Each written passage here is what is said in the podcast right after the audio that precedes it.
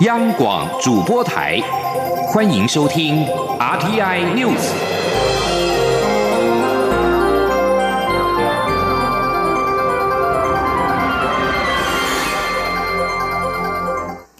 各位好，我是李自立，欢迎收听这一节央广主播台提供给您的 RTI News。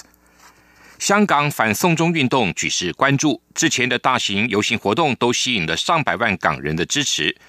台湾民意基金会今天公布民调指出，有超过七成的台湾民众支持香港反送中运动，其中有百分之四十八点二强烈支持。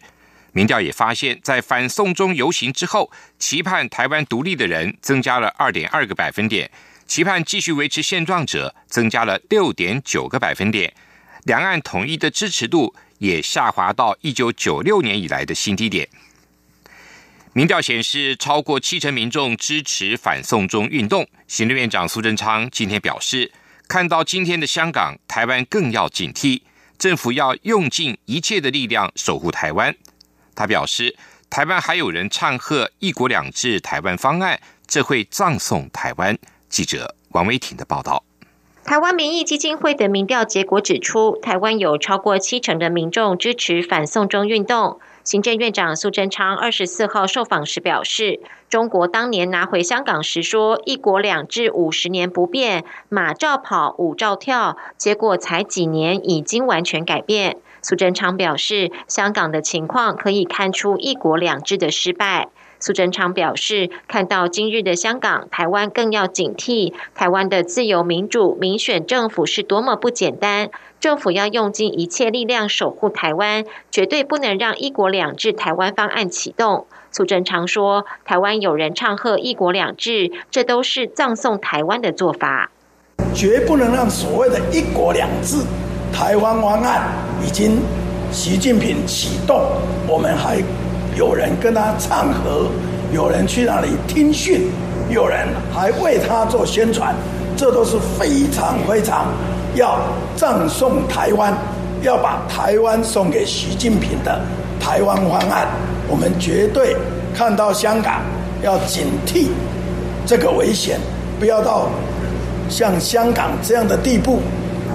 那么痛苦的走上街头。苏贞昌说：“很多年轻人昨天冒着大雨参加反红梅大游行，可见团结守护台湾有多么重要。”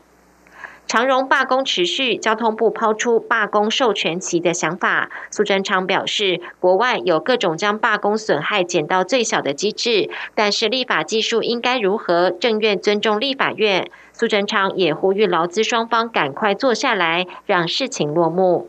另外，高雄市长韩国瑜和行政院因为安家雇员计划不同调，引发前行政院长张善政质疑政院做假新闻。对此，苏奎说，全国登革热的病例都集中在高雄，请韩国瑜好好守住地方，防治登革热。钱不要乱花，话更不要乱讲，不把事情做好却讲东讲西，最不好。中央广播电台记者王威婷采访报道。针对长荣空服员持续展开罢工行动，交通部政务次长王国才今天召开应变会议之后，受访表示，长荣航空即日起到二十八号，渴望每天维持四成的运能。今天也发布二十九号、三十号的航班取消资讯，未来则会维持一周航班的取消资讯，让旅客能够提早应应。此外，目前机场的秩序已经大致恢复，没有等待迁转旅客。记者吴丽君的报道。为了应应长荣空服员持续展开的罢工行动，交通部长林佳龙二十四号上午再度主持第六场应变会议。会后，交通部政务次长王国才受访表示，目前疏运应变计划运作良好，桃园机场长荣出境票务柜台已无受影响迁转或过境迁转的旅客在等待，整个机场秩序大致恢复。至于二十四号起一连五天。天，长荣航空受罢工影响的运能每天都达六成。长荣稍晚也将发布二十九、三十号的航班取消资讯，并于未来维持一个星期的航班取消资讯，让旅客得以及早应应。王国才说：“那今天二四号取消了一百零八架次，所以它的运能是四十 percent。”那旅客是影响两万三千零四十七人，但这个旅客也都处理完毕。那事实上，整个长隆应变计划是二十五号到二十八号，平均是四十二 percent 的运能。那今天长隆公司会继续发布二十九号跟三十号取消航班的计划，也就是说，它会维持一周的航班取消资讯。让旅客能够提早应应。针对传言长荣正在招募新人以取代罢工的空服员，王国才则认为，长荣每年都有招募新员工计划，不会是为了取代罢工的组员。事实上，劳资一体，许多空服员都表示热爱长荣公司，长荣也一再表达希望罢工组员赶快回到工作岗位，大家一起。努力，以免长荣持续流血受伤。王国才强调，罢工期间劳资双方都非常辛苦，但旅客更辛苦。目前劳动部已透过一些非正式管道进行协商，包括进搭便车条款及劳工董事等诉求，双方都渴望各退一步，达成彼此都可接受的方案，让罢工早日落幕。中央广播电台记。记者吴丽君在台北采访报道：长荣航空持续的罢工，不过长荣航空股东会则如常的举行。会后，长荣航空总经理孙家明谈到了罢工期间地勤同仁的辛劳跟力挺公司的老同事时，忍不住激动落泪。但是面对劳资争议，孙家明则三度重申绝不同意禁搭便车条款。另外传出部分长荣空服员在外站执勤时，因为未签署长荣航空所发出的不同意罢工的声明书，遭长荣拒绝安排回台班机。同时，组员在国外的食宿、机票也需要自行负担。为此，工会今天前往台北宾馆召开记者会控诉，并且前往总统府陈情，要总统主持公道。对此，南下高雄主持世大运代表团授旗典礼的蔡英文总统在受访时重申，希望劳资双方理性的坐下来谈，达到劳工、雇主跟旅客三赢的情况。行政部门也会尽力协助，让罢工对于交通跟旅客运输的冲击降到最低。时代力量立委黄国昌跟网红馆长陈之汉。在昨天二十三号举行了反亲中媒体大游行，数万人冒雨走上凯道表达支持。蔡英文总统今年受访时表示，许多人站出来对于中国渗透收买台湾媒体表达关切跟忧心。有了更多人民的支持，政府在强化执法能量跟国际合作方面会做得更有力，而且更多更快。蔡总统在昨天也在脸书贴文表示，为了应应中国对媒体还有对台湾各层面的威胁渗透，政府正在持续强化国家安全。针对反亲中媒体的游行活动，高雄市长韩国瑜今天则表示，媒体有满足人民知的权利。他认为上街抗议媒体非常不妥，已经侵犯媒体的第四权。有关淘汰不适任检察官、法官的法官法修正草案，力拼在本周完成三读。立法院今天再度针对法官法进行朝野协商，不过针对人审会组成、评鉴委员会产生方式，以及是否将法官个案评鉴请求主体纳入当事人或犯罪被害人等关键的条文，都没有共识，将留待院会表决处理。记者刘玉秋的报道。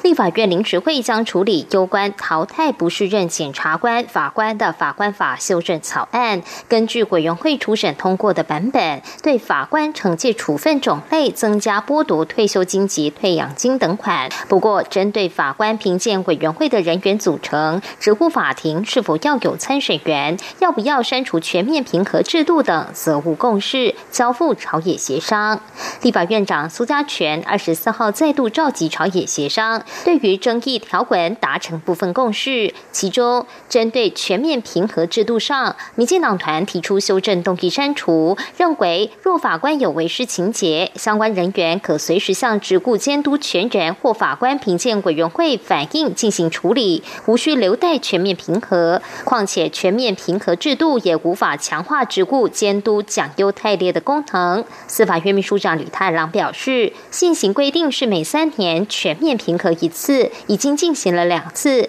但调查结果百分之九十五的法官都表现良好。这次修法已在其他条文改革评鉴工作、救治的全面评核建议删除。这个后面的修法已经把可以申请法官评鉴的由目前的团体改为每个个案的当事人或犯罪被害人，所以意思是说，在每个个案里面，法官执行职务的情况都要随时随随时受到监督啊。那这样呢，会比现在的这个呃发个问卷的全面评核应该更有效率啊，更有效率。呃，在新的制度下，其实对法官的全面的监督跟淘汰是比现有机制。强非常非常的多。虽然民进党立委尤美女反对删除，质疑全面平和制度虽成效不彰，但删除未免过于矫枉过正。时代力量立委黄国昌也一度有不同意见，但最后协商仍依据民进党团的意见通过删除全面平和制度。另外，过去因法官个案请求评鉴的时效过短，导致许多案件在程序上就被驳回。朝野协商也达成共识，延长请求评鉴时效，明定自判决确定或案件系数满六年时起算三年。不过，经过一整天的协商，朝野对于人审会的组成、评鉴委员会的产生方式，是否将法官个案评鉴请求主体纳入当事人或犯罪被害人，以及法官评鉴。委员会作出惩戒必要的决议时，是否无需再经监察院移送职务法庭，提升惩戒效率等争议条文，整固共识，将留待院会表决。中广电台记者刘秋采访报道。《华尔街日报》二十三号引述知情人士的话报道，美国总统川普考虑要求美国国内使用的下一代五 G 网络设备必须在中国境外设计跟制造，此举可能重塑全球制造业的格局，加剧了美中的紧张。根据报道，网络安全问题在美国引发忧虑之后，有关当局展开了为期一百五十天的审查。官员询问电信设备制造商能否在中国境外地区研发输往美国的硬体设备，包括基地台电子产品、路由器、跟交换器和软体。川普政府五月份带头绞杀中国电信巨擘华为技术公司，禁止其在未经特别批准的情况下购买美国的重要技术，并以国家安全为由，有效禁止美国公司在铺设电信网络时使用华为设备。《华尔街日报》报道，这一类的讨论仍处于非正式阶段。任何行政命令仅要求在一百五十天审查于十月截止以前提出一份拟议的规章制度清单。任何决议恐怕需要耗费数年才能通过。美国总统川普在发出书信给北韩领导人、国务委员委员长金正恩，推升两国恢复核子谈判的期待之际。川普这个星期周末也访问会南韩。南韩青瓦台发言人高明婷今天表示，川普将在结束二十八到二十九号两天在日本大阪举行的二十国集团 G20 的高峰会之后，二十九号抵达南韩访问两天，三十号与南韩总统文在寅举行会谈。高文婷表示，川普跟文在寅将深入讨论如何在加强两国联盟关系之际，致力于。透过朝鲜半岛全面无核化的方式，达成区域的持久和平。在青瓦台宣布川普到访的消息之前，美国国务卿蓬佩奥对外表示，他期待川普写信给金正恩，能够为恢复美国跟北韩已经停止的核子会谈带来新的曙光。川普跟金正恩在今年二月底在越南河内举行第二次高峰会，却宣告破裂，导致两国的核子谈判陷入停滞至今。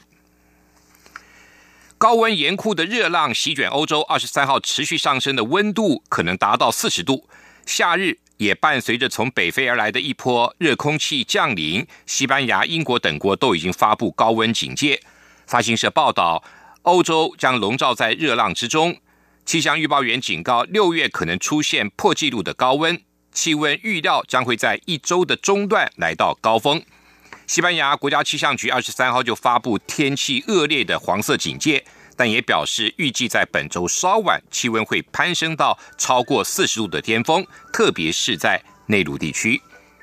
这里是中央广播电台台湾之音。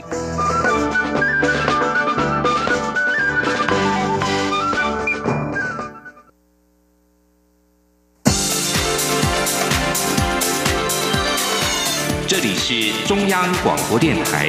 台湾之音，欢迎继续收听新闻。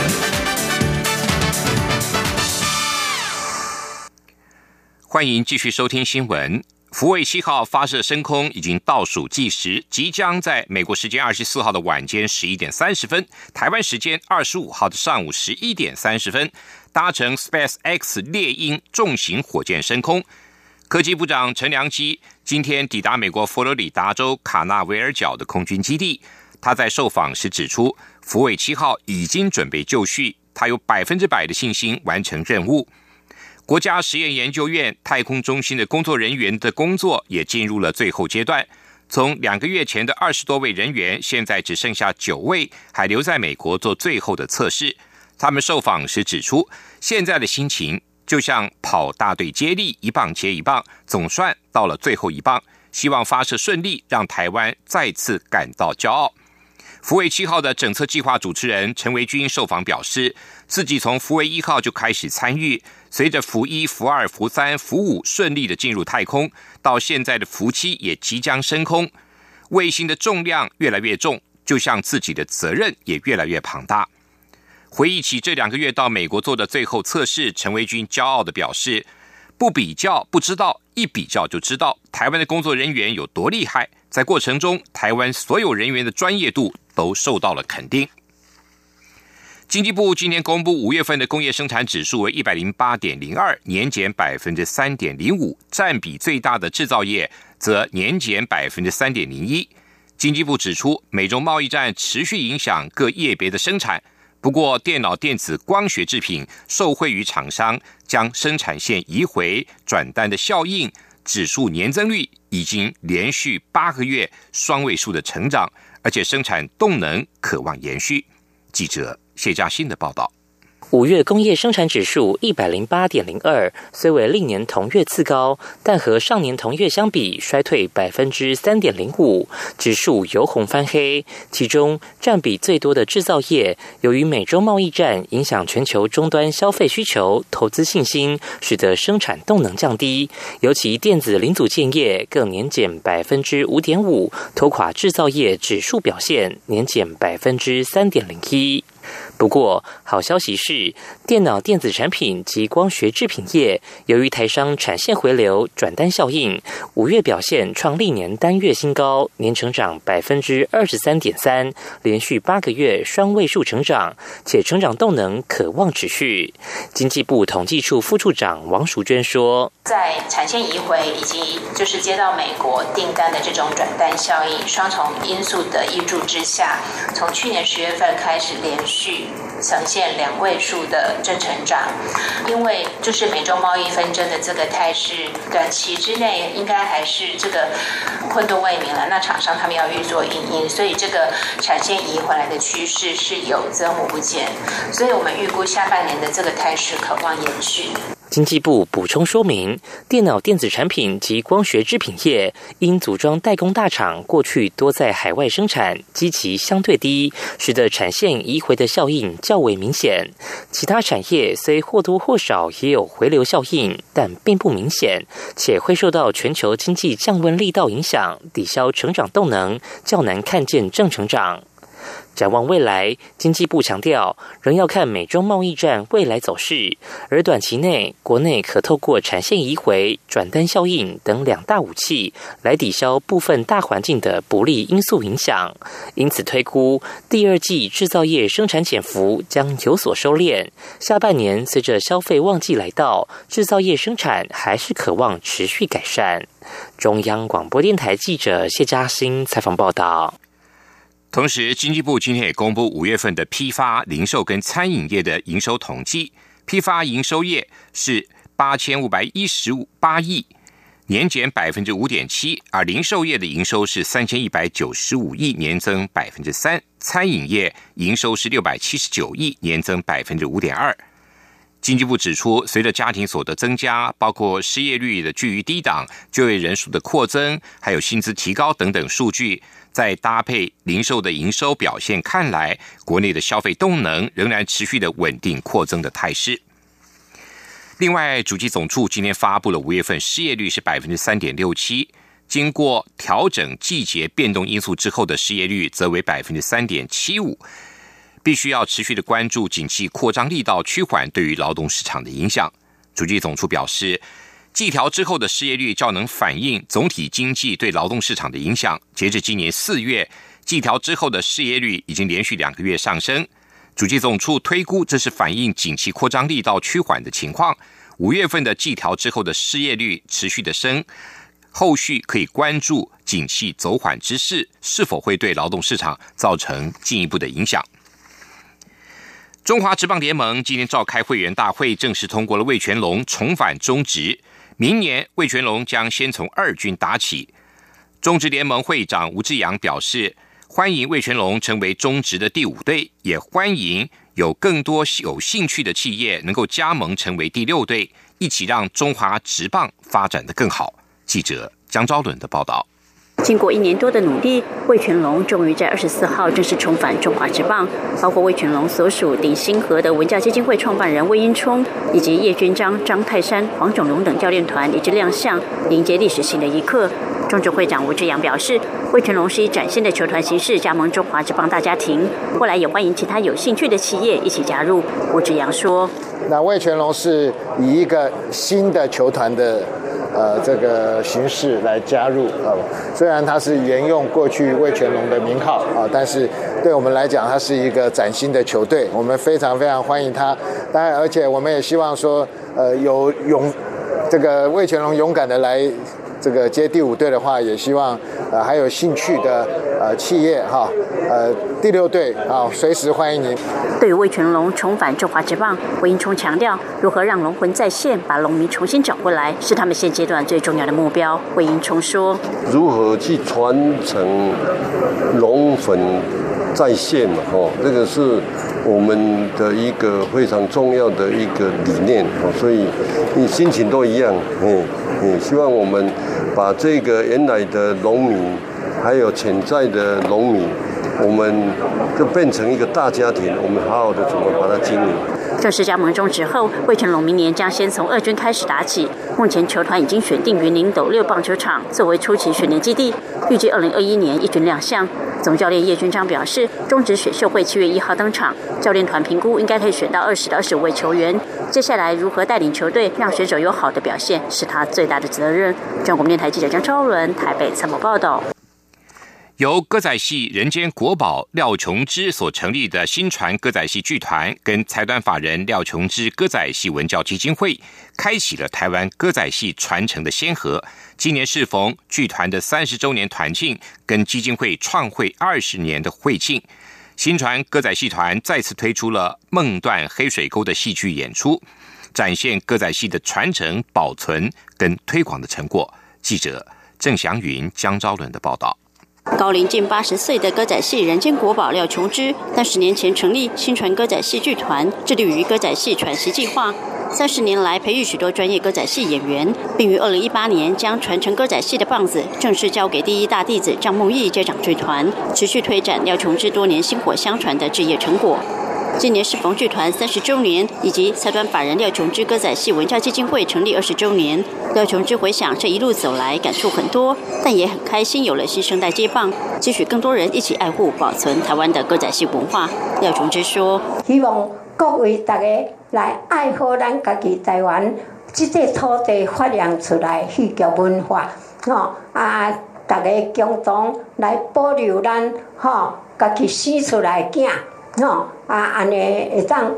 永代哈，永永代代相传落去。文化部长郑丽君以及资深歌仔戏演员唐美云也特别出席记者会，向廖琼枝表达敬意与祝贺。唐美云表示，歌仔戏是台湾最美的声音、最美的语言，她会跟着廖琼枝的脚步，努力让更多人爱看歌仔戏。郑丽君更推崇廖琼枝是传承台湾歌仔戏的重要推手，政府会与民间合作，让歌仔戏文化传承下去。郑丽君说：“我们希望。”台湾的歌仔戏文化还能够有未来的二十年、三十年啊，那继续成为我们生活里面重要的啊，我们的文化生活。那么啊，文化部一定跟廖老师追随老师的脚步，跟廖老师、唐美云老师，还有未来我们啊一代接一代的啊新传的人才啊一起携手努力，让歌仔戏文化新传。为庆祝新传歌仔戏剧团三十周年团庆，剧团今年暑假将于台湾戏曲中心与台中国家歌剧院两地巡演剧团代表作《梦断黑水沟》。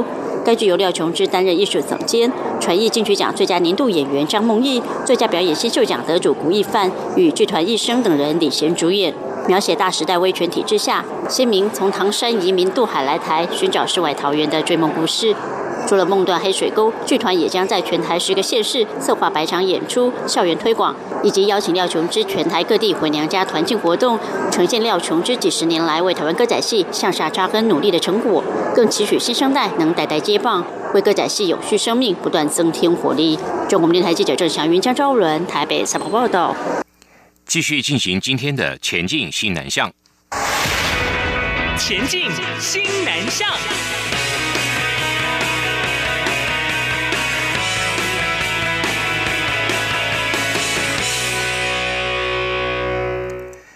政府积极推动新南向政策，公共电视首部新南向议题的纪录片《我们在这里生活》今天举行首映会，在片中记录了四组台湾、越南的跨国迁移者的感人故事。记者